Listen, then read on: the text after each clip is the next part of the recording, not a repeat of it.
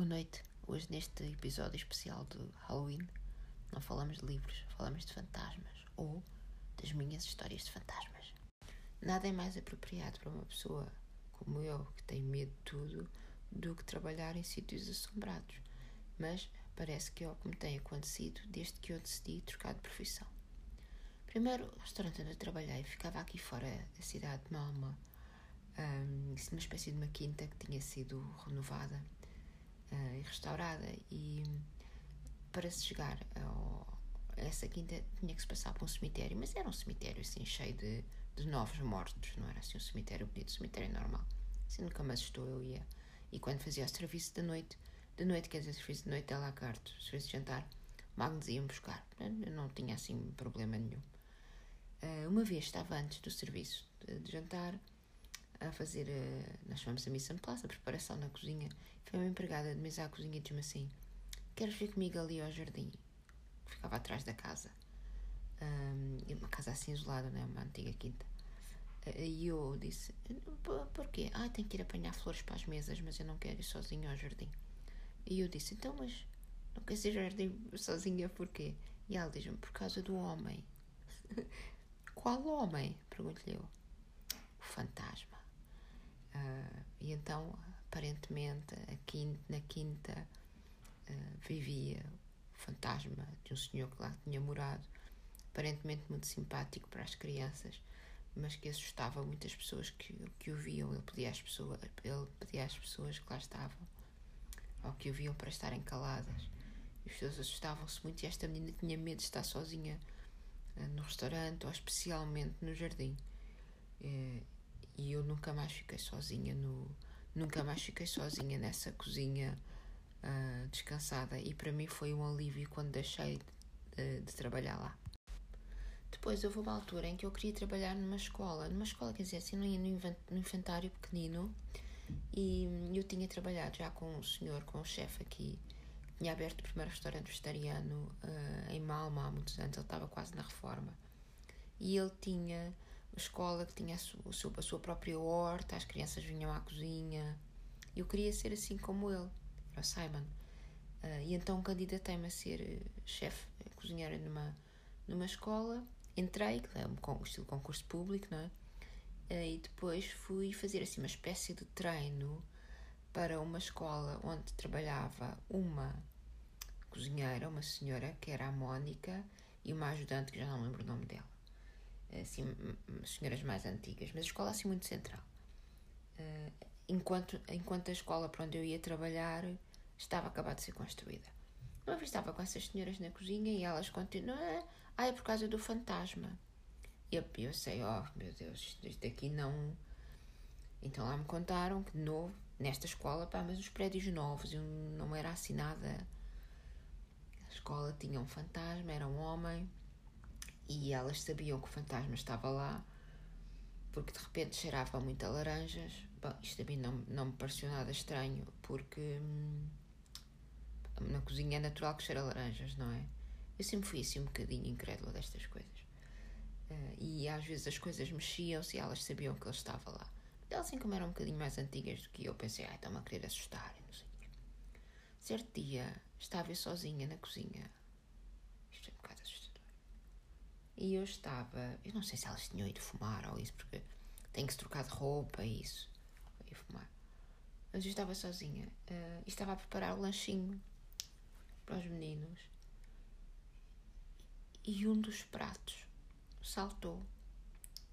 Saltou. Um, um dos pratos saltou. Eu vi isto, eu, eu vi isto.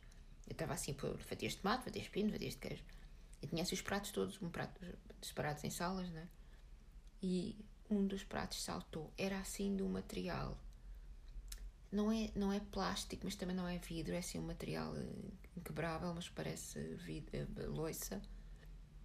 Uh, e eu penso sempre, ah, foi uma corrente de ar, ai, foi uma pressão, mas o prato saltou como se alguém tivesse apertado o, o, o prato e o prato saltasse.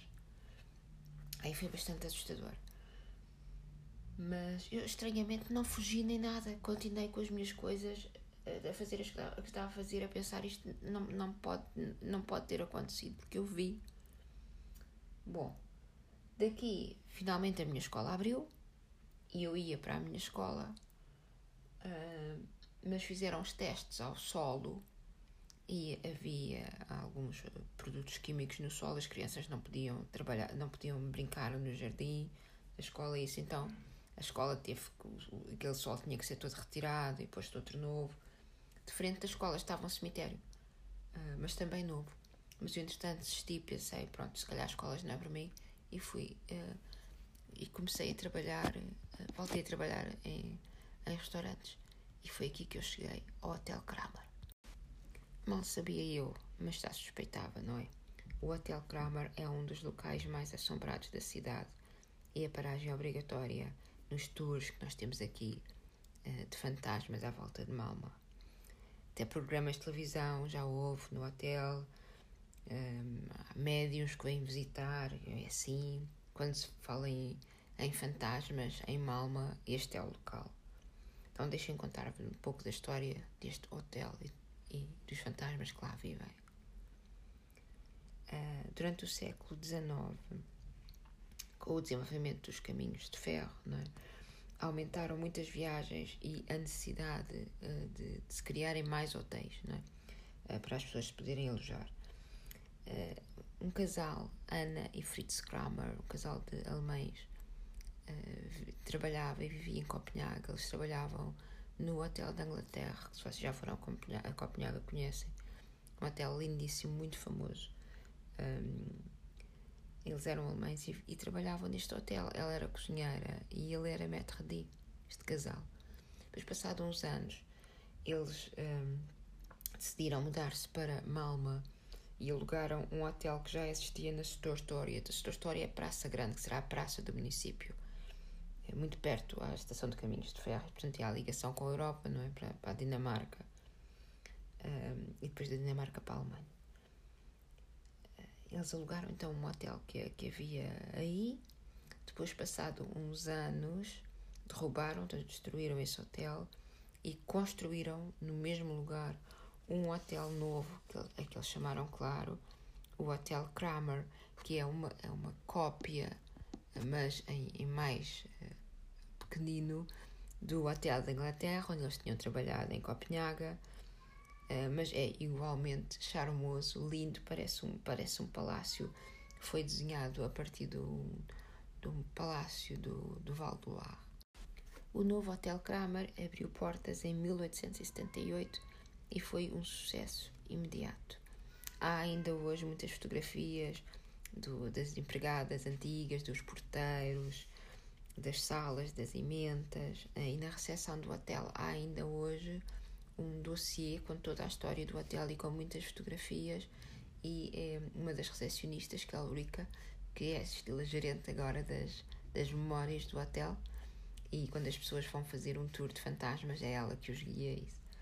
há sempre um, um tourzinho quando é agora o Halloween uh, e eu sou eu que faço a sobremesa uh, e, e, então uh, há recortes de jornais por todas as pessoas importantes que visitavam Malma ficavam aqui no Hotel Kramer.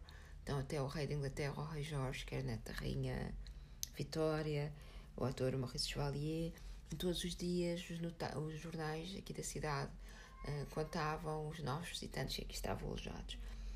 Anna Kramer, a, a dona do hotel, tornou-se uma importantíssima mulher de negócios. Ela administrava o hotel sozinha, ela fazia as compras, ela administrava a cozinha, uh, mas ela um, fez, fazia também muito trabalho benemérito, ajudava as pessoas mais pobres da, da, da cidade e ela era muitíssimo uh, estimada por todos os habitantes aqui de, de Malma, embora ela fosse originariamente alemã, toda a gente aqui a admirava pelo trabalho e pela sua bondade. Depois da morte de Franz, o marido, em 1893, foi a Anna Kramer que, com a ajuda do filho Hermann, continuou a administrar o hotel que pertenceu à família até 1934. Entretanto, a Hermann casou-se e ele e a mulher também continuaram a administração do hotel. Ana Kramer viveu sempre uh, no hotel, no que se chama hoje a Suite Anne Kramer. Uh, e o escritório dela era no quarto 323, que é um grande quarto escrito no terceiro andar. Ana Kramer morreu em 1921 mas parece que nunca deixou o hotel. Então, ao longo de todos estes anos, desde que ela morreu, muitos são os relatos de hóspedes e muitos empregados que dizem que viram ou sentiram qualquer coisa estranha. Por exemplo, no quarto 323 houve-se o barulho como se fosse uma pessoa a escrever. Uh, na suíte um, 407, onde Ana Kramer viveu com o marido e com os oito filhos e onde ela esteve depois em ardente depois de ter morrido. Também há sempre muitos ruídos, há passos, há passos nos corredores vazios. Isto são os relatos dos, dos hóspedes, não é?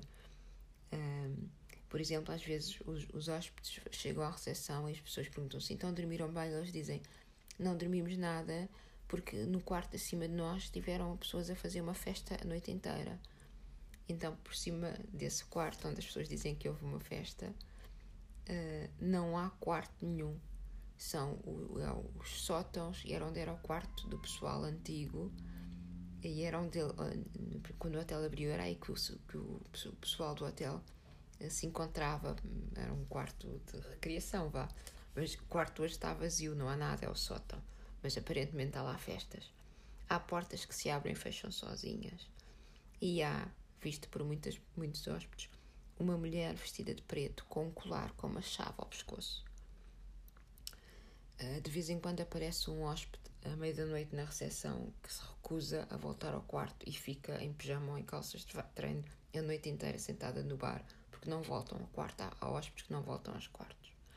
Há hóspedes que, que veem um homem de chapéu, né, um senhor de chapéu, um, uh, ao lado da cama, olhar para eles. E estranhíssimo que há uns anos, um dos, uh, o encarregado, vá, do, a pessoa que faz a manutenção, a manutenção do edifício, era aquele dia em que os pais levam os filhos para o emprego. Ele trouxe o filho, o filho tem uns 10 anos. Ele andou pelos quartos, uh, ele se troca, umas, troca as lâmpadas ou quando um cano rebenta, umas coisas dessas. Então, quando eles saíram de um, de um dos quartos, o filho perguntou-lhe quem era aquele homem. E ele disse: Qual homem? O homem que estava no quarto agora connosco. E não estava hóspede nenhum naquele quarto, o quarto estava vazio. Um relato destes é, é sem fim. Uh, uh, há várias pinturas, vários retratos uh, desta família, da família Kramer. no terceiro andar, penso que está o da Nora Dan Kramer, eu não sei agora o nome dela, mas é um, a esposa da irmã do filho que tomou conta do hotel. E há vários, hotéis, e há vários retratos de uh, Ana Kramer na escadaria, do hotel. Aqui há uns anos já eu trabalhava lá. Uh, alguém durante a noite vandalizou um dos das pinturas, não é dela. Vocês podem procurar online. Um, então tinham cortado em, em feitio de cruz em cima dos olhos e em, em cima do que seria o sítio do, do coração. Então, uma trabalhara para restaurar a pintura e agora a pintura voltou ao mesmo lugar, mas tem um vidro à frente. Então uh, é tradição do hotel aos hóspedes que acreditam nestas coisas, quando passam pelas escadas, olham para o retrato da Ana Kramer e pedem-lhe para ela lhe dar uma boa noite de sono, que ela pode dar ou não. não é? Uh, também se pensa que quando o, esse eh, quadro foi vandalizado, terá sido algum grupo de caçadores de, de fantasmas que vêm muito ao hotel que terão feito isso durante a noite. Há empregados que hum, dizem que já viram uma senhora em, em, numa camisa de dormir, de dormir branca até aos pés a passear pela cave. Um, mas eu, eu essa parte custa um bocadinho a acreditar, porque eu penso que uma senhora como a, como a Ana Kramer não seria apanhada em camisa de dormir uh, fora do quarto dela, muito mais pela, pela, pela cave.